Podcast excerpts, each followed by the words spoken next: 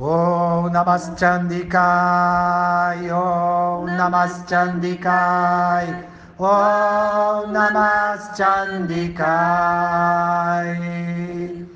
ॐ ऐं ह्रीं क्लीं चामुण्डाय विचे ॐ ऐं ह्रीं क्लीं चामुण्डाय विचे ॐ ऐं ह्रीं क्लीं Chamundaye Viche.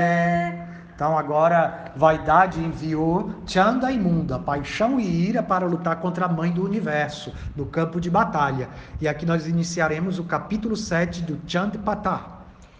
Meditação. Eu medito na deusa Matang, a personificação da mãe. Sentado sobre um trono de joias, ela está ouvindo os doces sons dos papagaios. A cor de seu corpo é escura ela tem um pé apoiado sobre um lótus e ela usa uma meia-lua sobre sua cabeça. Usando uma guirlanda de botões de flores, ela toca as cordas de uma vina. Ela cobre seu corpo com uma blusa e um sari de cor vermelha. Em sua mão está uma taça feita de concha. De sua face vem um leve e doce perfume que encanta e em um ponto vermelho brilha em sua testa. Então, aqui eu vou me deter um pouquinho nesse verso, é uma meditação, né? Você pode fechar os olhos e tentar trazer esse aspecto da Mãe Divina. Esse aspecto matang da Mãe Divina, ele está relacionado à deusa Sarasvati. Tá? A deusa Sarasvati, a deusa do conhecimento, da criatividade, das artes, da música, ela lidera aí o modo da paixão, o modo refinado da paixão, que é a criação, a criatividade. Né? Então, o, o, modo conhecido é, mais próximo da bondade, uma paixão mais próximo da bondade, são os três modos da natureza. Né? No Ayurveda, nós temos os três tipos de corpo também, os três é, gunas. O, os gunas são os modos da natureza material. Né? E aí nós temos também os três tipos de dosha, que são os três tipos de biologia. Então, o modo da paixão é esse modo criativo. Né? E o modo da bondade é o modo mais de caracterizado pelo conhecimento. Mas, para que você crie algo e tenha sucesso, você precisa de conhecimento. Então a deusa Sarasvati ela traz essa, essa, é, esse modo da paixão mais criativo. Então ela se veste de branco. Seus rituais são muito exigentes. Ele, são práticas de brahmanas que têm um, um alto padrão de limpeza, de discernimento. E mais assim, então a deusa Sarasvati, ela tem essa fama de ser exigente, até porque ela trabalha lapidação pessoal. Mas ela é paciente também, né? Tão paciente que ela assume essa forma de Matang. Então Matang é a forma tântrica da deusa Sarasvati. Uh, Sarasvati é uma forma védica, aí no Tantra ela aparece como Matang. Então, Matang, a deusa Matang, é a forma de Sarasvati, que ela está mais livre de, de tantas regras e regulações. Ela tem mais tolerância com o ser humano, com a sua lentidão, com a sua lentidão em se aperfeiçoar. Né? Então, ela tem mais paciência, como Matang. Ela aceita rituais que tenham impureza.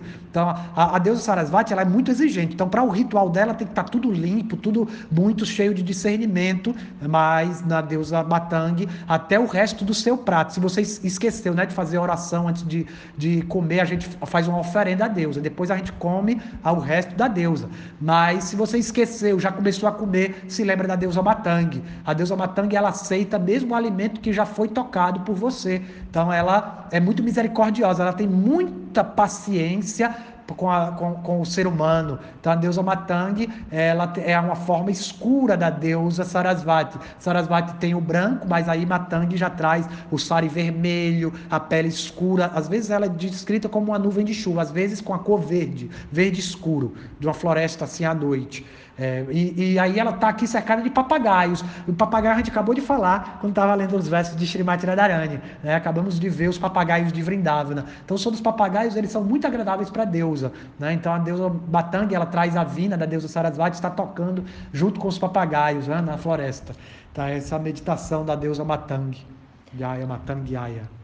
Um, Urish disse. Urish é o sábio que está contando a história, que Marcandeia é o autor dessa história. Ele está contando essa história para um rei e um comerciante que estavam aflitos. Está trazendo um entendimento para nós. Acatando a ordem de vaidade, a paixão e a ira partiram com quatro divisões de seus exércitos de pensamentos, bem adornados com armas e armaduras.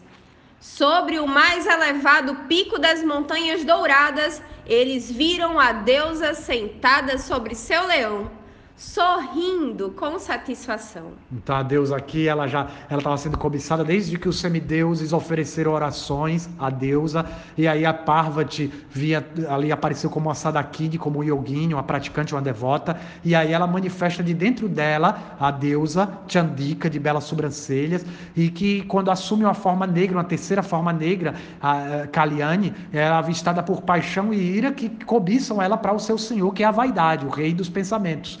E aí, vaidade está tentando persuadir a Deus a se casar com ele. Primeiro, com palavras lisonjeiras, com a falsa aparência, a deusa enviou uma mensagem cordial dizendo que ele, desafiando vaidade para uma luta, que se ele derrotar ela, ele casa, ela casa com ele. E aí ele enviou primeiro, olha os pecadores, já foi reduzido a cinza e agora paixão e ira chegou para lutar essa batalha contra a deusa. Vendo a deusa, os pensamentos avançaram prontamente para a capturar. Alguns pegaram seus arcos, alguns elevaram suas espadas, alguns juntaram-se em torno da deusa para começarem a batalha.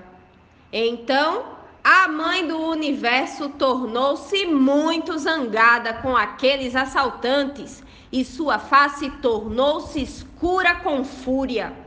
As sobrancelhas foram franzidas e de sua testa apareceu a removedora da escuridão, com uma face terrivelmente assustadora que segurava uma espada e uma rede em suas mãos. Então aqui, primeiro a deusa Chandika, ela tinha é, é, é, manifestado essa forma negra na forma de Kaliani, que foi cobiçada por paixão e ira.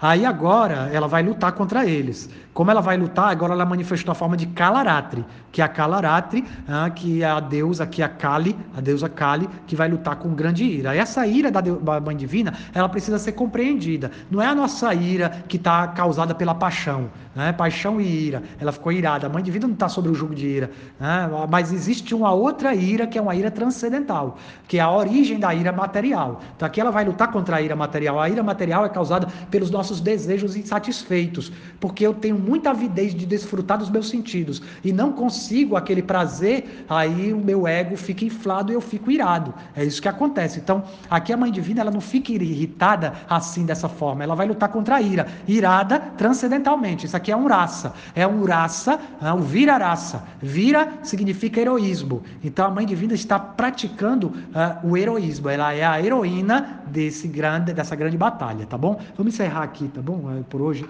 aqui a gente vai parar. É, amanhã a gente continua. Amanhã tem mais. Na... Om Namaskandikay Om Namaskandikay Om Namaskandikay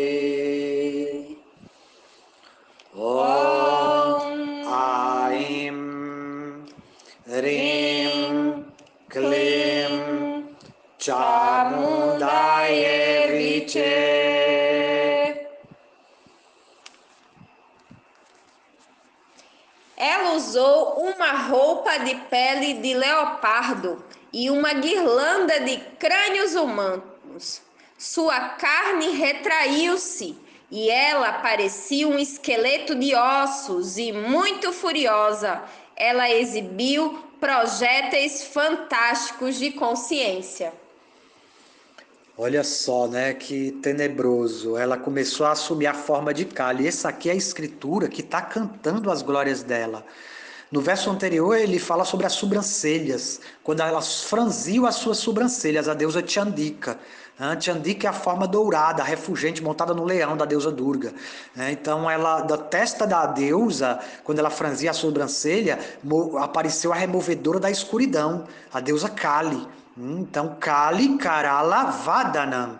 Kali Karala Vadanam significa que a removedora da escuridão se tornou visível. Com uma face terrivelmente assustadora. Então, Kali, ou Kalaratri, significa Kala é tempo, Kali é a senhora do tempo. Então, o tempo assusta, porque o tempo rouba nossos dias, traz a velhice. Quando chega numa certa idade, muitas mulheres não gostam mais de comemorar aniversário, porque se você tem mais velhas, então esse é o terror, né, do tempo. Assim o homem também, né, vai perdendo a sua virilidade com o passar dos anos e perde e tem o medo, né, o medo da morte. Então cala é o tempo que tudo devora. Kali está aí, pronta para enfrentar os demônios da paixão e da ira, porque você não acredita em Deus e quer ter muita paixão e ira, aí né? Se, eu fazer, se eu fizer assim, aí a deusa vem e mata a paixão e ira. Aí na morte ninguém duvida. Ela vem dessa forma tenebrosa. Sua boca era imensa e ela sacudiu sua língua como uma espada, a qual causou grande medo. Seus olhos eram penetrantes e um tanto vermelhos, e seu terrível grito foi intenso em todas as direções. Então ela grita também, né? É apavoroso o grito da Mãe Divina, né? Ela pronta para lutar, um grito de guerra, né? Ela dá o grito de guerra dela, ela se movimenta com a espada, ela, os guizos tocam, os crânios batem um no outro, né? E vai produzindo sons da dança dela. Então ela tem tornozeleiras e ela vai dançar com raiva. E aqui paixão e ira vão ver um grande desafio diante deles, porque a Mãe Divina está colocando sua língua para fora. A removedora da escuridão matou muitos grandes pensamentos, e após destruir um exército de pensamentos com grande rapidez, ela começou a comer todos eles. Ela agarrou os elefantes com uma das mãos e os colocou em sua boca juntamente com as suas bardas, o condutor com seu aguilhão, os soldados e sinos. Isso aí é uma perfeição iógica, maior que o maior. Ela tem, é a mãe divina, ela, ela se torna maior do que o maior. Navaratri, lembrando que o Navaratri é a história da Yogini. A Kali é um aspecto da Yogini.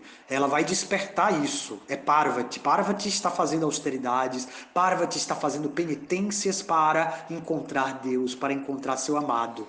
E aí ela se ilumina. E depois que ela se ilumina, ela se realiza e ela pode dar bênçãos. Essa é a história. Em Navadurga, que eu já falei, até a deusa Katyayani, né? Cheguei quando ela disse, ela pode dar bênçãos, então já cheguei na deusa Katyayani. Então ela ela tá aqui, né? Passou as Navadurgas, ela agora deu bênçãos e agora ela manifesta o seu poder, né? De não só dar bênçãos de prosperidade, mas da correção. Né? A, Serena Flor de Cali me corrigiu com gravidade. É, eu queria cantar esse hino hoje ainda, né? Depois a gente canta ele, é, para a gente meditar sobre isso, né?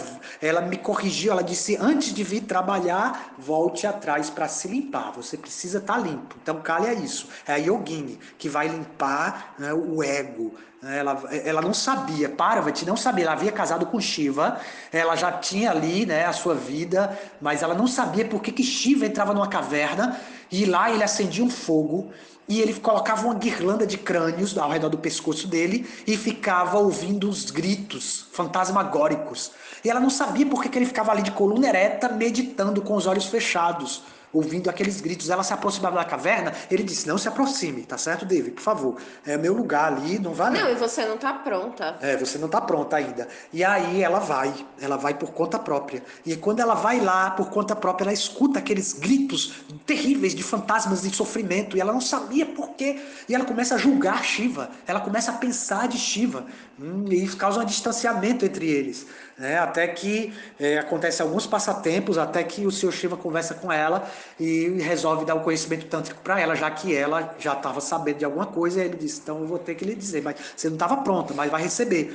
E aí ela vai entrar no, conhecimento. Esses, esses, aí têm um conhecimento, né? Ela acaba vendo que era, era as vidas passadas dela mesma, né? que ela era um espelho que ela estava vendo. Né? Então, né, quando você vê a dor do outro, quando você vê a raiva do outro, isso é um espelho. É um espelho para que Deus está me mostrando. Olha como é a raiva, né? A sua raiva. Então, quando eu vejo uma pessoa com raiva de mim, eu tenho que ver assim, eu tenho que pedir, né? Humildemente que a Mãe Divina traga a sua ira divina para me controlar. Porque essas vidas passadas é o que você deixou para trás, né? O que é que você ainda se lamenta. Quando você tem a oportunidade de, de reencarnar, você vai trazer ainda esses anartas, essas coisas que fizeram mal para você. Então a gente trabalha hoje aqui o desapego, tentar não se apegar a nada para que todas as coisas ruins, que não sejam mais lamentações, que sejam lições, que eu não precise mais estar tá ali querendo mudar o que já passou, porque aí fica e aí a própria Parvati estava ali vendo as coisas do passado, porque ela já teve um momento que ela podia ter se casado com o Shiva e ela não conseguiu, então ela ficou naquela aquele remorso e aquilo voltou à tona nessa outra vida dela, assim como os nossos medos, as nossas lamentações. Do mesmo modo, ela pegou guerreiros, cavalos, carruagens com seus cocheiros, toda a cavalaria dos pensamentos e colocou-os em sua boca e horrendamente começou a mastigá-los. O que, que quer dizer a mãe divina comer os pensamentos, né? que, que acontece com o leão? Pense, o leão ele está caçando sua presa e ele vai, quando ele caça e consegue pegar a sua presa, a toda aquela dificuldade dele é o alimento dele, porque ele agora conquistou. Então ele está comendo, ele está se nutrindo. Então isso quer dizer o quê? Qual é o significado disso?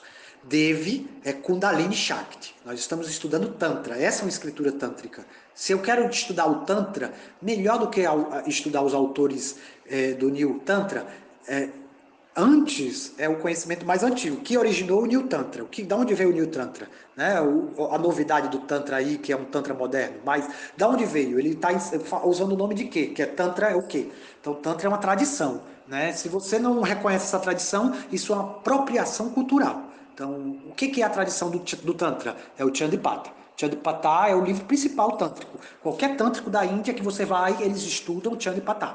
Né? Então, a história da deusa Kali a luta dela contra o exército de pensamentos. Então ele está dizendo que a nossa força vital, que vem na forma da devoção, que desperta pela devoção, despertada pela devoção, ela tem o poder de é, se, é, eliminar nossas contaminações, corrigir nossos defeitos e se alimentar disso. Então, ele se torna mais forte. Então, quando eu vejo, lembro dos meus pecados, quando eu lembro do passado, dos meus pecados, dos meus erros, né, dos meus erros. Eu não devo lamentar ou do que alguém fez comigo. Eu aceito tudo como misericórdia da deusa. Tudo é misericórdia dela. Ela está dançando, ela está me ensinando. É o meu ego sendo dilacerado. Então, humildemente, eu aceito tudo tá certo? Mas eu vou servir a Mãe Divina também com valentia. Eu não vou fazer qualquer coisa. Eu vou também é, ser exigente comigo mesmo, tolerante com os outros, exigente comigo mesmo. Né? E vou ser capaz também de situar a vontade dela nas minhas ações, nas minhas ações. Alguns pensamentos ela agarrou pelos cabelos, outro ela estrangulou, ainda outros ela pisou com seus pés, e outros mais ela matou com um golpe no coração. Ela agarrou as grandes armas deste exército com sua boca e com extraordinária fúria triturou-as com seus dentes. Ela pisou todo aquele exército de poderosos e malvados pensamentos e comeu todos eles, e outros ela golpeou violentamente. Alguns foram cortados pela lâmina de sua espada, alguns outros foram abatidos pelos projéteis de consciência, e ainda outros triturados até a morte por seus formidáveis dentes. Deste modo, todo o poderoso exército de pensamentos foi morto em um momento. Vendo isso, paixão atacou esta extraordinária removedora da escuridão. Aqui, né? Então ela está lutando contra vários pensamentos que acompanham a paixão e a ira. Assim como os olhos pecadores tinham 60 pensamentos que acompanhavam. E a gente começa a tentar identificar cada um desses pensamentos. A gente começa a tentar identificar eles dentro da gente. Que é o, quais são os, os pensamentos que acompanham os olhos pecadores? Quando olhos pecadores aparecem no reino do meu corpo. Então, quais são? Quais são os que acompanham paixão e ira? Então, a intoxicação, a, a falta de discernimento. Né? Então, a, a, aqui a gente vai aprender a trabalhar com a nossa intuição, com aprender a respeitar o meu coração. A gente vai parar por aqui o Tia de Patá hoje, tá? Amanhã a gente continua a história, tá bom? Então, é, feliz. A gente está lendo no capítulo Capítulo 7, a gente parou no verso 16. 16. Então amanhã a gente vai continuar no grupo da Escola Sarasvati, Jaya Shrirade. Jaya Radhe. Então vamos dar continuidade à nossa leitura do Chandipatá. Nós interrompemos no final do Navaratri, Chandipatá capítulo 7, versos 7 a 16 foi a nossa última leitura e a gente parou um pouco devido ao fim do Navaratri e à observância do início do mês de Kartika, onde demos iniciação aí ao estudo do Gita Govinda.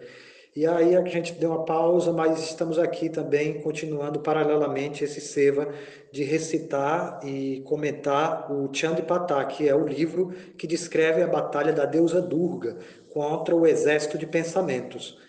Então, a deusa Durga é a fortaleza, ela tem essa forma que é difícil de ser suplantada, muito difícil. Ela é Maya Devi, ela é o encantamento, a ilusão material que faz eu me sentir separado de Deus.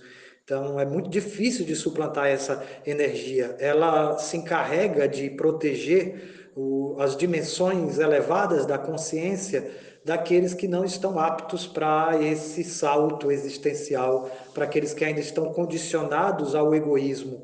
Então, ela está mantendo atado-nos ao ego. Então, ela é essa grande fortaleza, essa grande dificuldade. Né? E a Mãe Divina Durga, ela está sempre nos ajudando a vencer as batalhas do pensamento. Ela é uma deusa guerreira, então ela não resolve pelos seus filhos, ela nos dá o exemplo no campo de batalha ela nos dá o exemplo para que a gente possa superar uh, o exército de pensamentos que estão eh, nos condicionando a essa existência limitada. Então, a própria forma de Maya, Devi, a deusa desse mundo, a grande ilusão cósmica, se manifestada assim na forma da deusa guerreira, da deusa Durga, que porta seu, suas armas, que são suas divinas virtudes, né, nos enche o coração de esperança, de ser abençoados pela misericórdia da Mãe Divina. Ah, então, o próprio Krishna, quando vem a esse mundo material, ele respeita suas leis e ele nasce como um filho da terra. Assim, ele também manifesta seus passatempos humanos. Então, a divindade ela vem a esse mundo de Maya e ela respeita a grande eh, dona desse universo, que é a própria Bhuvaneshwari, ela é a própria forma do universo. Então, ela está presente em toda parte. Então, o próprio Vishnu acaba sendo uma manifestação da Mãe Divina o Senhor Vishnu, é, que executa passatempos é, para o bem-estar de todos os seres vivos, é o mantenedor, o esposo da deusa da fortuna, também acaba sendo uma manifestação, assim como Shiva e Brahma também, o criador e o aniquilador, tudo é uma manifestação da Devi, da Devi suprema desse mundo. E ela está protegendo o plano transcendental, onde tem a Devi para Shakti, Adi para Shakti, a deusa do amor divino, que é Shri Radha.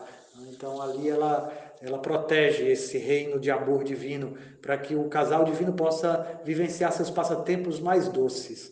Então aqui ela está aparecendo na forma de Kali, na forma do tempo que devora tudo, e ela está devorando os pensamentos no campo de batalha. Aconteceu que paixão e ira foram enviados pelo grande governante dos pensamentos, que é a vaidade e a autodepreciação. Então, esses dois grandes eh, líderes enviaram paixão e ira para lutar contra a mãe do universo, uma vez que eles estavam cobiçando a beleza dela e queriam tomar posse dela, ela disse que eles deveriam vencê-la no campo de batalha, perder sua vaidade nela. Ah, ele deveria perder a sua vaidade de não lutar contra uma mulher. Aqui ele está sendo desafiado. E aí ele manda paixão e ira os grandes generais desse exército de pensamentos e eles vão lutar contra a mãe divina. Então, no último verso, ele disse assim, verso 16 do capítulo 7: Deste modo, todo o poderoso exército de pensamentos foi morto em um momento. Vendo isso, paixão atacou esta extraordinária removedora da escuridão, que aqui é Kalaratri, a mãe Kali, que está descrita Kalimata. Bishanam. Então ele vai e, e, quer atacar aqui a grande removedora da escuridão, que é a forma negra de Kali, forma negra do templo, que é assustadora para esses pensamentos. A forma da deusa, guerreira, ela assusta, faz eles tremerem de medos. Os pensamentos como ira, cobiça, que é a ira e a paixão, né? Estão atacando. Então, no verso 17 diz assim: Também aquele grande pensamento, ira, enviou suas terríveis flechas e arremessou mil discos contra a deusa. Que na forma negra dela, ela se expandiu, né? De dentro dela saiu essa forma negra, ela estava dourada como a deusa Chandika, a deusa Durga, e aí ela, de dentro dela se expande a deusa negra, Kali Mata, e ela está lutando agora contra paixão e ira. Aqueles discos enviados pelo pensamento ira, é, entrando dentro de sua boca, brilhavam como um halo de luz do sol absorvido em muitas nuvens. Então a Mãe Divina estava engolindo aqueles discos que pareciam uma grande coluna de luz. Né? Na sua boca, ela escancarada, ela engoliu aqueles, como venha como um halo de luz brilhante, um grande bastão de luz, um linga. Então, com um grito terrível, a removedora da escuridão gargalhou furiosamente. Seus dentes brilharam em sua feroz boca. Então, essa batalha da Mãe Divina também aqui está descrevendo alguns conhecimentos tântricos que estão aí é, para aqueles que recebem iniciação no caminho do Tantra, esses mistérios vão se revelando na intuição do sadhaka, do praticante, que uma e outra vez se dedica a recitar o Chandipatá com amor e devoção, tentando compreender a mensagem subliminar que está por detrás da compreensão externa do verso. Cada verso sânscrito ele tem um sentido é, tatasta, externo, marginal, que é o mais óbvio, e tem um sentido interno, a Tatasta, a Swarupa Lakshana. Então tem a Tatasta Lakshana, o significado externo do que está sendo dito, que é essa tradução aqui literal que a gente está lendo, mas existe um significado interno também, que é a Swarupa Lakshana do verso, do conhecimento que está sendo passado aqui para você. Então esse conhecimento ele é intuitivo, ele vai ser despertado através da sua intuição, do seu canto do Japamala, da sua leitura é, do Chanipatá. Então você vai começar a ser revelado o que, que realmente é essa forma divina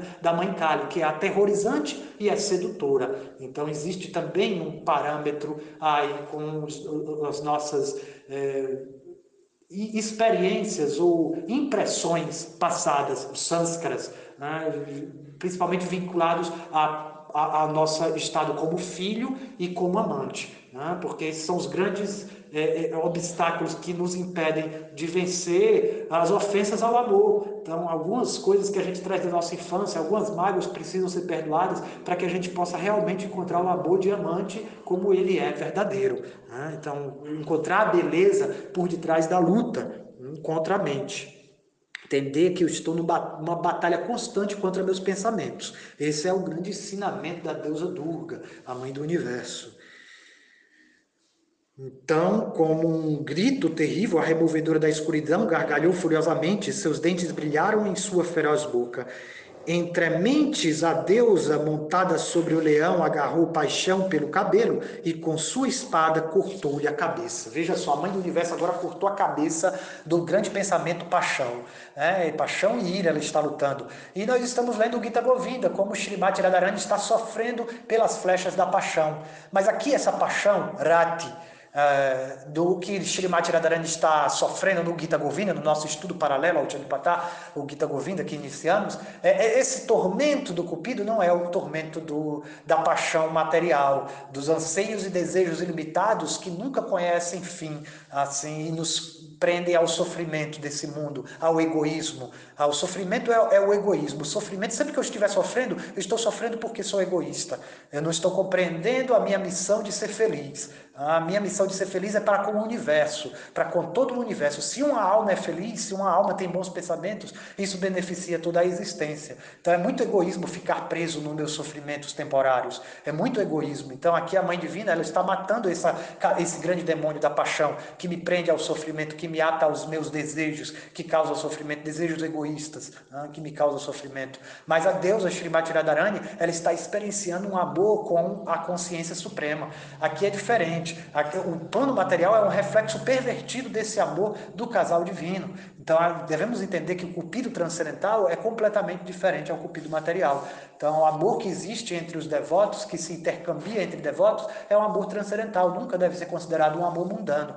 Né? Então, existe aí a vida sexual mundana das pessoas que são viciadas nos seus desejos, mas existe aí a vida amorosa né? de, de, daqueles que são praticantes do caminho da devoção e desenvolvem um sentimento mútuo de, entre devotos. O sentimento de devotos, ele nunca deve ser considerado como um sentimento de materialistas, porque está centrado no divino, está centrado, o, o relacionamento está centrado ali no casal divino, do arquétipo transcendente do ser humano, no arquétipo que nos eleva à nossa essência como ser humano, a Dharma Manush, o ser humano essencial, além das suas mágoas e dos seus ressentimentos, mesmo o ser humano espontâneo, né, que é o amor divino brilhando no coração de cada um cada um, tá bom? Então a gente vai estudando e vai se deparando com esses paradigmas transcendentais é, e materiais, para que nós possamos entender aonde nós estamos e a, entender aonde nós queremos ir. Sem traçar, sem ter um objetivo, ninguém pode traçar um processo pelo qual possa se obter esse objetivo. Tá bom? Então esse é o estudo das escrituras tântricas. Jaya Shri Radhi.